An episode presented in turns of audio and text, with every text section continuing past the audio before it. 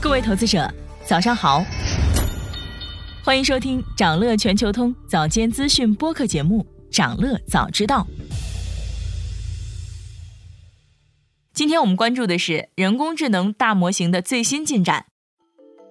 最近，微软总裁史密斯的话引起了大家的关注。他说：“中国的研究机构和公司将成为 ChatGPT 的主要竞争对手。”随着亚马逊和谷歌等美国科技巨头在生成式人工智能方面的竞争日益激烈，中国企业也不会落后太多。在人工智能飞速发展的当下，谁领先谁落后，可能在某些时期发生变化。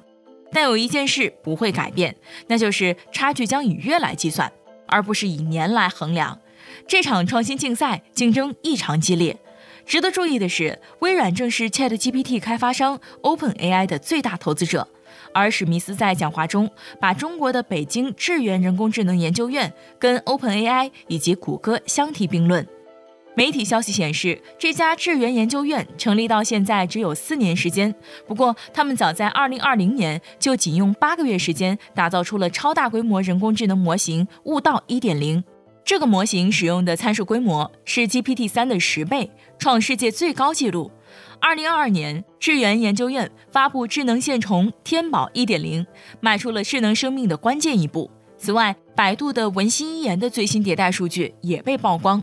资料显示，模型的推理效率已经提升了十倍，最近一次的推理提升幅度达到百分之一百二十三。同时，模型的算力利用率也提升了一倍。简单归纳说，就是迭代非常快，不但成本降低了，性能还提升了。业内人士评价说，现在的大模型不仅需要单纯的暴力美学来支撑，同时还需要深度学习框架作为底层，来支持高效稳定的分布式训练。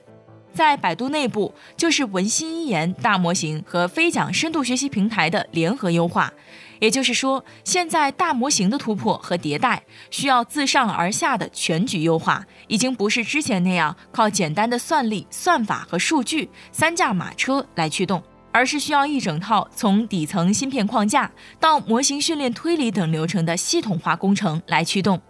与此同时呢，包括 OpenAI 和百度在内的大模型训练经验显示，大模型要想跑得快，必须进行端到端的优化。深度学习就像是发动机的动力源变速箱，可以让发动机整体部件的组合更加精密，动力更强大。相应的，大模型创业和产品发布的窗口期也被压缩得越来越短，这意味着留给大模型创业玩家的时间不多了。那么，对普通人来说，大模型在实际应用层面发展到什么程度了呢？我们一起来看一个最新的实战案例：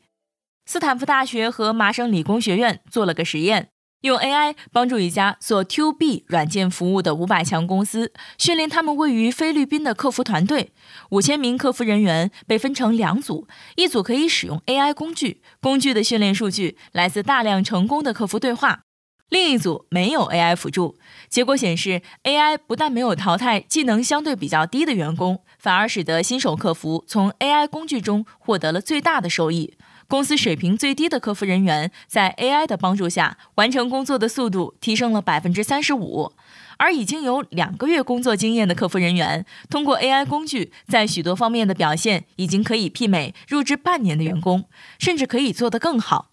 这项试验的主管人员说，有了 AI 之后，公司的管理层不需要每周再花费二十到三十个小时用来组织员工培训，因为人工智能可以在这方面起到替代作用。AI 工具将重塑管理方式，提高管理者的效率，让他们更游刃有余地执掌更大的团队。人工智能颠覆工作方式的进程将比之前的技术突破快很多。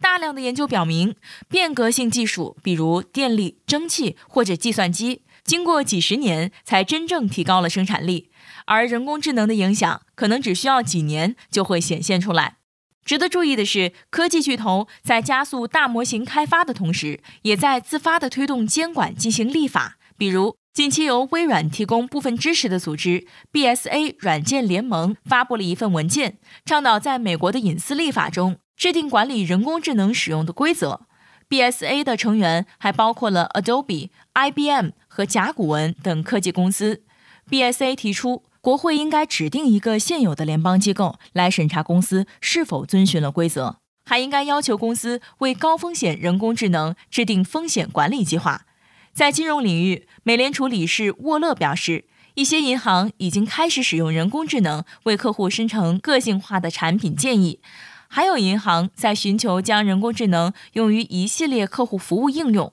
人工智能在欺诈监控方面被证明是有用的。不过，随着越来越多的金融机构开始使用人工智能协助工作，美联储将与它所监管的银行就相关的风险进行定期讨论。想了解更多新鲜资讯，与牛人探讨投资干货，现在就点击节目 show notes 中的链接，进入掌乐全球通 app。以上就是今天掌乐全球通、掌乐早知道的全部内容，期待为你带来醒目的一天，祝您在投资中有所斩获。我们明早再见。